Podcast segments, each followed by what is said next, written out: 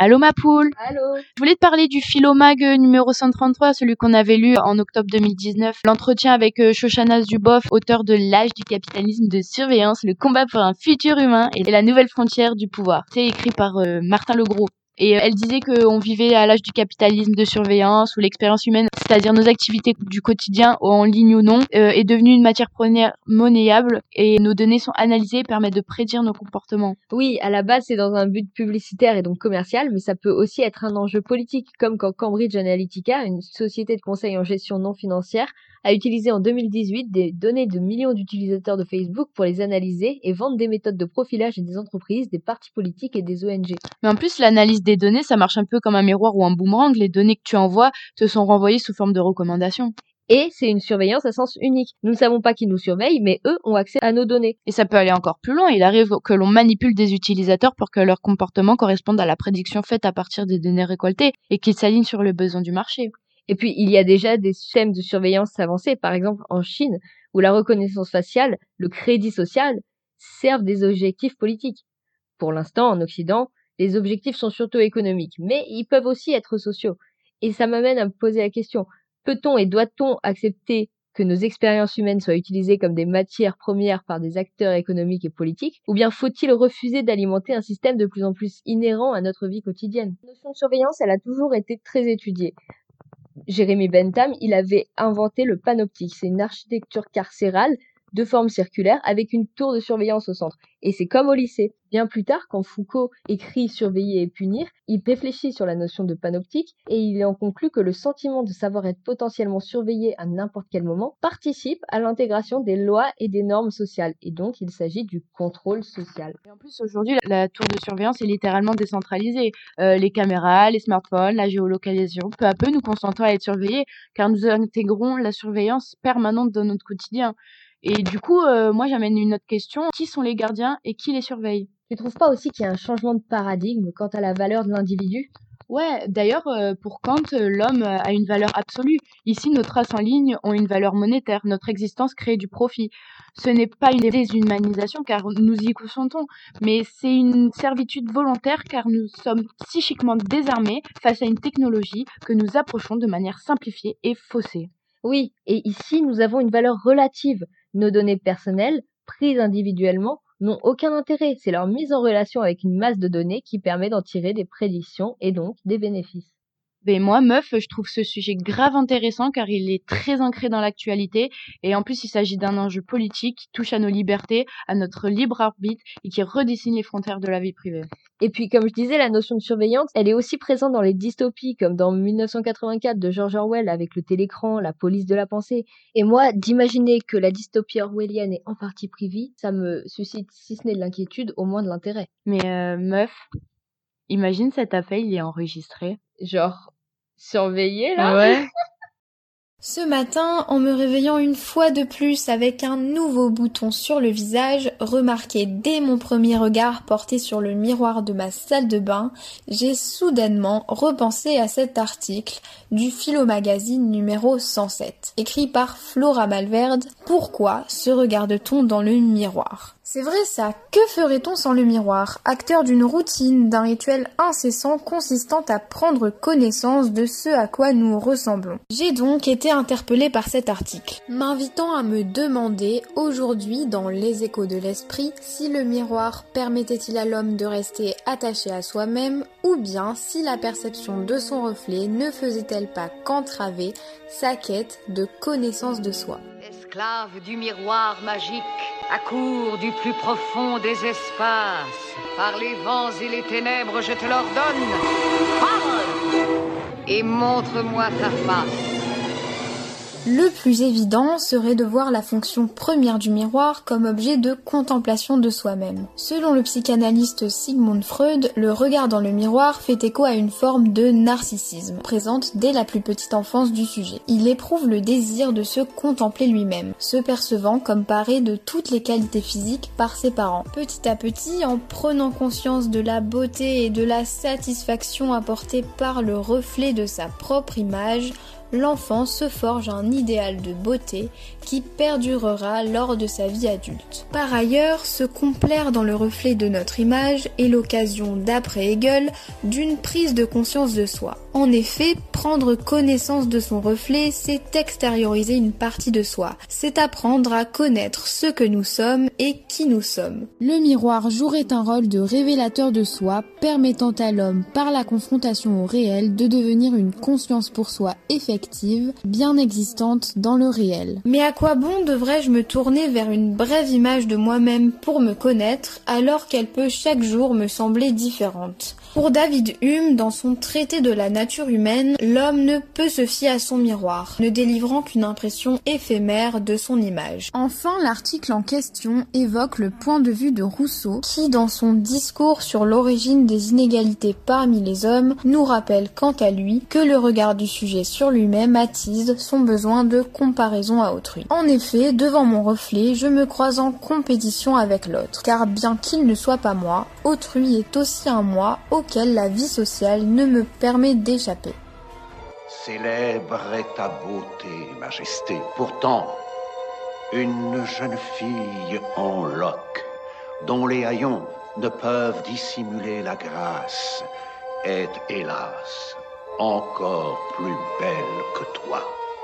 Décris-la Et oui, il est facile pour l'homme de tomber dans le piège du miroir, ne reflétant que ses défauts et l'empêchant à ses yeux de gravir une échelle sociale. Alors, du mouvement de tête vers son rétroviseur jusqu'aux heures passées devant sa salle de bain pour s'assurer d'être présentable, si pour certains ces actions permettent à l'homme de rester attaché à son moi, elles ne représentent selon d'autres qu'une tentative vaine à la connaissance de soi.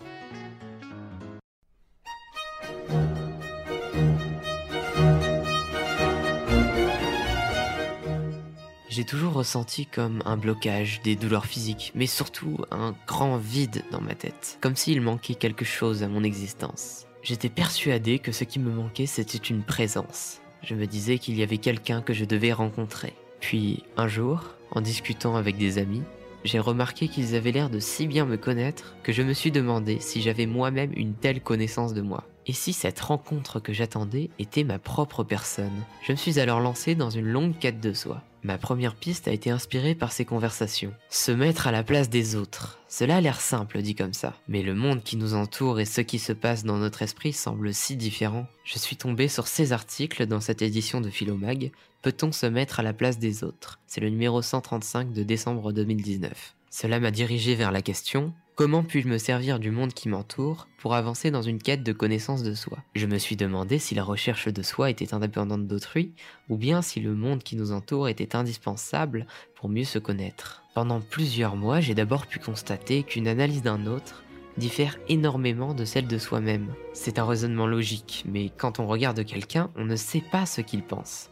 C'est pour cela que la recherche de soi manque d'objectivité. Nous manquons de recul sur notre propre vie. Alexandre Lacroix, dans son article Soi-même comme un autre, résume cette différence avec une métaphore musicale. Nous entendons la mélodie de l'existence des autres quand nous percevons pour nous-mêmes chaque note successivement. La vie n'est donc plus une histoire car elle est pour nous un enchaînement de faits et de pensées confus. L'homme n'arrive à prendre des décisions qu'avec une vision globale du cours des choses. Je me suis fait la remarque que le regard sur autrui peut conduire à des sentiments personnels, c'est dans l'article de Martin Duru Sympathie pour la morale que j'ai lu que les sentiments étaient à l'origine de la morale. Il est donc aisé de comprendre et de prédire un tiers à travers de l'empathie. Mais cette optique n'est pas applicable à soi-même. Depuis peu, j'ai changé d'angle pour mes recherches. Je me suis demandé s'il est possible d'améliorer sa connaissance de soi en considérant son environnement. L'environnement comprend déjà son entourage. S'il est facile de comprendre les autres, il suffit d'appliquer à nous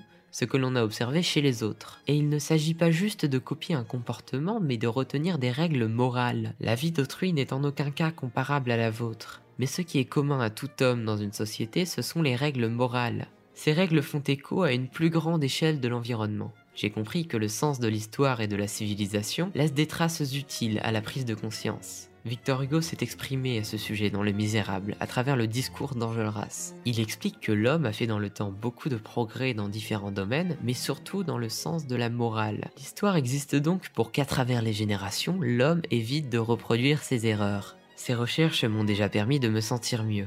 car je sais maintenant que la première étape dans la recherche de soi est la prise de conscience de sa nature, de la nature de l'homme, qui peut se comprendre simplement en ouvrant les yeux et en regardant autour de soi.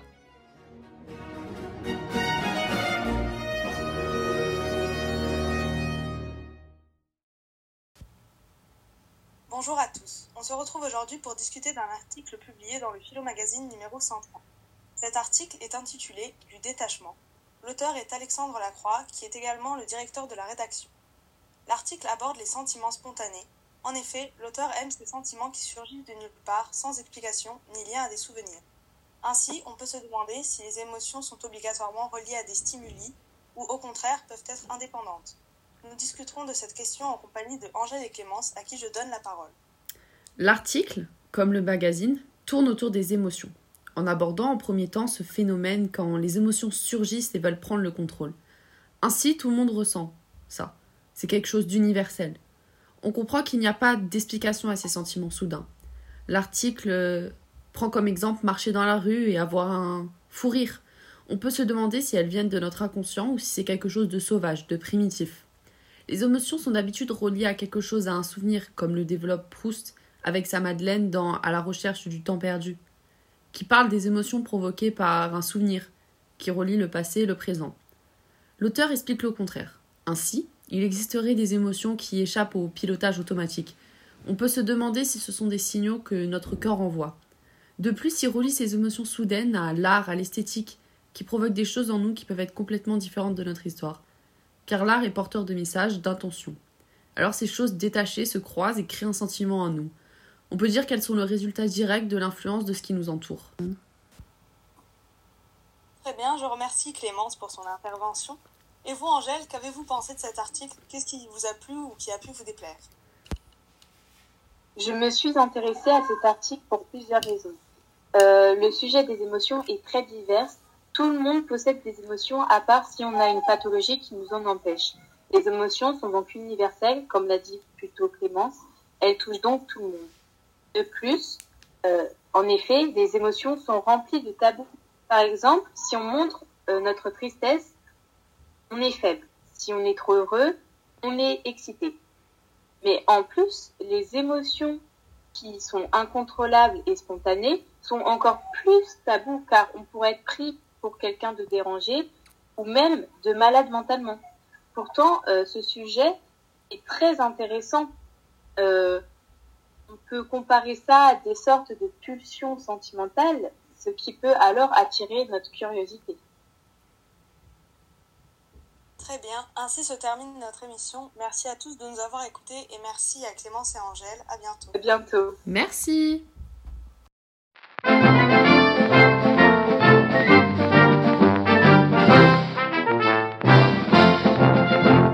Bonjour à tous et bienvenue sur la radio des petits philosophes. Aujourd'hui, nous accueillons la philosophe Juliette Fournier pour évoquer un enjeu important de notre société actuelle, le transgenrisme. Nous prendrons aujourd'hui l'exemple de Delphine Ravizé-Giard, une militaire de l'armée de l'air de 44 ans qui a décidé de subir plusieurs changements physiques pour changer d'identité de genre.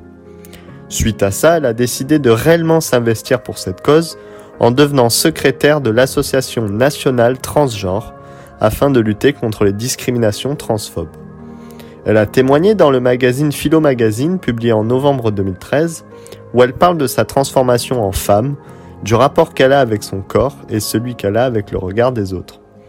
Nous allons à présent pouvoir accueillir Juliette Fournier afin que nous puissions lui poser quelques questions sur l'aspect philosophique de cet article et sur l'analyse qu'elle en a faite. Bonjour et euh, merci de m'accueillir aujourd'hui sur votre plateau. Bonjour et merci à vous d'être venu. Euh, nous allons pouvoir commencer directement par une première question. Après avoir lu ce témoignage, selon vous, pourquoi peut-on dire que le corps n'est qu'un outil et ne représente pas forcément notre identité? Alors, dans son témoignage, Delphine Ravizé-Gillard affirme Le corps pour moi n'est qu'un moyen, un outil pour vivre mon identité propre. En effet, Delphine se sentait elle-même en tant que femme malgré le fait qu'elle avait un corps d'homme à la naissance. Son corps masculin n'était qu'une enveloppe corporelle, qu'un outil, comme elle le décrit, mais ne constituait pas son moi profond finalement. Le corps n'est pas l'essentiel de ce qui nous représente. Le bien-être intérieur est le plus important. Il nous permet de nous accepter et de nous aimer tels que nous sommes et tels que nous nous voyons nous-mêmes. Notre identité personnelle n'est pas seulement basée sur un physique et ne nous définit pas forcément.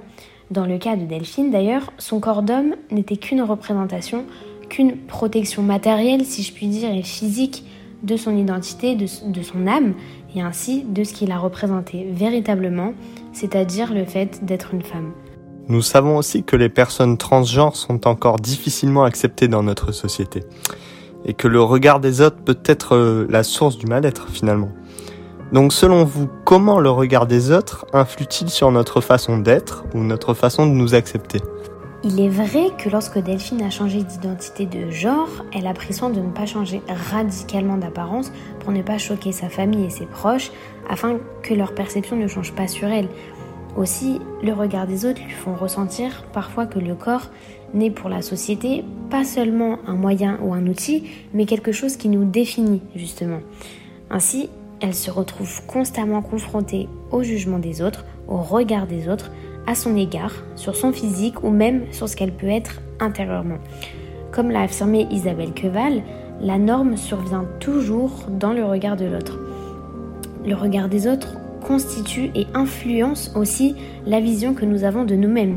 Il nous renvoie l'image que les autres se font de nous et nous l'intériorisons en le transformant en norme. Ce regard, voire ce jugement des autres est important et nécessaire pour avoir conscience de nous-mêmes, mais peut être très destructeur. Et bien voilà, notre émission touche à sa fin. J'espère qu'elle vous aura plu, qu'elle vous aura appris des choses, qu'elle vous aura intéressé. Un très grand merci à Juliette Fournier d'être venue et de nous avoir apporté son œil d'experte. Il me reste maintenant à vous souhaiter une agréable journée et à vous retrouver lors d'une prochaine émission sur la radio des petits philosophes. Au revoir. Bonjour à toutes et à tous, bienvenue sur notre chaîne Les filles de la criminologie. Aujourd'hui dans notre podcast, nous allons faire différemment de d'habitude. Eh oui, au lieu de vous raconter des affaires criminelles, nous allons essayer de comprendre ensemble en quoi ces dernières sont-elles tant attrayantes. L'idée nous est venue en nous aventurant dans le Philosophie Magazine, le numéro 146 pour les curieux, et nous sommes tombés sur l'article suivant Pourquoi sommes-nous fascinés par les faits divers? écrit par Anna Attar. Alors, comme d'habitude, installez-vous confortablement, prenez de quoi manger et on est parti. Étant nous-mêmes de grandes femmes de faits divers, nous apprenons que des raisons de notre fascination pour ce genre d'affaires, il y en a quatre. La première serait qu'il nous purge de nos mauvais instincts. Regardez, prenons l'exemple d'Iphigénie, qui a servi de sacrifice pour réparer les méfaits de son père, et la fameuse affaire Grégory, le jeune garçon enlevé et toujours pas retrouvé à nos jours. Tous deux sont des scènes de violence et de malheur qui provoquent en nous un effet cathartique selon Aristote. Car oui, le fait de voir toute cette violence nous libère de nos plus mauvaises émotions. Nous ressentons une certaine empathie, une crainte et de la pitié. Mais cette violence évoque en nous une purgation et un soulagement car on ne touche au mal qu'avec les yeux. De plus, selon Montaigne, les faits divers parlent de notre condition humaine. Ce qu'il entend par là, c'est que les faits divers nous rappellent la faiblesse, la fragilité et l'immortalité de l'homme, et nous montrent aussi son manque de limites et sa cruauté dans certains cas. En outre, les faits divers nous montrent que, je cite, la plus calamiteuse et fragile de toutes les créatures, c'est l'homme, nous dit-il. N'oublions pas que les affaires criminelles évoquent en nous notre instinct de détective et nous poussent à réfléchir au pourquoi ces faits divers ont été commis. Selon le mathématicien et philosophe Cournot, il affirme que nous avons en nous une volonté d'attribuer une cause aux événements, mais il y a dans les faits divers une partie de hasard, ou comme il les appelle, une rencontre de deux séries causales indépendantes. Ce qui vous cette volonté à ne jamais être satisfaite. Les faits divers nous fascinent donc car nous arrivons à les expliquer sans cependant y trouver du sens. Pour finir, les faits divers, comme l'indique un peu son nom, nous divertissent. Oui, mais j'ai pas vraiment l'impression que le philosophe Bourdieu apprécie réellement ce genre de divertissement. Ah, mais c'est pas celui qui disait que les faits divers étaient là uniquement euh, pour divertir et détourner l'attention des personnes euh, de vraies informations réellement importantes? Si, si, il affirme, je cite, que les faits divers sont aussi des faits qui font diversion. En fait, ce qu'il entend par là, c'est qu'il nous détourne des sujets polémiques en les faisant passer au second plan pour nous en distraire. Comme il le dit de lui-même, il nous détourne des faits pertinents que devrait posséder le citoyen pour exercer ses droits démocratiques. Ça reste un avis bien politique tout ça. Quoi qu'il en soit, que les faits divers soient là pour nous divertir, nous purger de nos émotions, nous conditionner ou nous interroger, il reste tout de même un sujet passionnant que beaucoup aiment lire, écouter, regarder ou étudier. C'est bien pour ça que vous êtes là, non? Alors abonnez-vous et on se retrouve très bientôt pour de nouvelles vidéos avec nous, les filles de la criminologie. Deux personnes se retrouvent à discuter dans un tribunal à la suite d'un procès auquel elles ont assisté. Cette scène est inspirée du journal Magazine, paru en 2013, avec comme titre Dieu, une bonne idée je ne comprends pas comment des personnes peuvent se battre au nom d'une religion. Je trouve ça inadmissible de faire passer sa religion, sa croyance au-dessus des autres, et encore plus en se servant de la violence, car la religion, elle ne véhicule en aucun cas la violence, qu'elle soit verbale ou physique. La religion, au contraire, elle nous enseigne la paix, le respect d'autrui, car il n'y a rien de plus vrai dans cette société qui essaye de nous aveugler avec les technologies, euh, les conflits et tas d'autres choses qui détruit peu à peu le lien qu'il y a entre la religion, les croyants et les hommes. Pour moi, la religion nous permet de distinguer le bien du mal et de savoir quand nos actes sont bien ou non, et elle est là pour nous rapprocher au contraire nous séparer. Nous sommes tous égaux et personne ne mérite de subir des violences par rapport à sa religion, euh, sachant que la religion c'est essentiel. Tenez, intéressez-vous à l'article qui apparaît dans Philo Magazine de Michel Etchaninov qui s'intitule Si Dieu n'existait pas, il faudrait l'inventer. Oui, je connais ce journal et j'ai d'ailleurs lu un article dedans qui s'intitule Nous ne pouvons en aucune manière vivre ni penser sans un certain degré de foi de William James, où il évoque euh, comment les hommes euh, utilisent l'idée de Dieu de la mauvaise façon. J'entends ce que vous dites, madame, mais ne pensez-vous pas que par cet attachement à sa religion, l'homme est incapable de s'émanciper? L'homme se reflète tout au long de sa vie en un Dieu qui existe peut-être mais qui apparaît comme le fruit d'une illusion. Ces hommes-là seraient-ils capables de vivre sans religion? Je ne pense pas. Elle représente pour eux une nécessité sans laquelle ils ne pourraient vivre, ou alors ils vivraient dans la misère la plus totale, ancrés dans un état social et économique superficiel. L'homme misérable a besoin d'un Dieu pour supporter les souffrances sociales qu'on lui inflige et pour tenter de combler sa méconnaissance de lui-même et du monde qui l'entoure. Chacun doit trouver sa manière de survivre dans ce monde qui nous est inconnu. Si ces hommes ont choisi la religion, libre à eux. Et cela est bien beau de vouloir supprimer la réalité qu'elle est censée aider à rendre supportable. Certes, vous avez raison, mais je ne pense que les humains ne sont pas en capacité de vivre avec des croyances telles entre les mains. Ils s'en servent mal et se détachent de toute réalité, comme s'ils vivaient déjà dans l'au-delà. Or, la réalité est bien là. Ils sont livrés à eux-mêmes, lâchés dans la nature, sur cette terre qui évolue et qui grandit comme eux. Les hommes doivent subvenir à leurs besoins, peu importe s'ils prient Dieu la veille, ils devront se lever le lendemain pour aller chercher de quoi se nourrir, et seul leur travail dans cette société pourra les aider. Ne faudrait-il pas mieux qu'il se rapproche de la réalité en se confrontant aux souffrances qu'elle lui inflige, au lieu de se cacher derrière un Dieu en espérant qu'il leur vienne en aide? Si tout le monde était croyant, les hommes seraient plus ordonnés, ils vivraient en paix, dans la bonté et le respect de l'autre. Comment voulez-vous que les hommes puissent croire en un Dieu qui fait le bien en ayant conscience de toute la misère et la violence qu'a connue l'humanité depuis sa naissance? Dieu facilite la vie à celui qui y croit. Cela demande la confiance et du temps. L'homme qui est insulté vit dans la haine, car il ne trouve aucun sens à son existence. Sûrement, mais il faut avouer que les croyants sont peu tolérants. La croyance en un Dieu tout-puissant ou à des forces surnaturelles et les articles de foi dont sont faites les doctrines religieuses mèneraient nécessairement au dogmatisme, à l'intolérance et à la violence. Vous avez raison, mais il est également possible de tuer au nom des lumières et de la raison. Le désir de pouvoir, de conquête mène souvent à la violence et je reste cependant persuadée que le problème vient des hommes et non de la religion. Des êtres qui ont marqué l'histoire ont pu s'épanouir dans la paix et la plénitude. J'apprendrai à vivre avec ma religion en gardant les pieds sur terre et je m'assurerai que mon entourage fasse de même.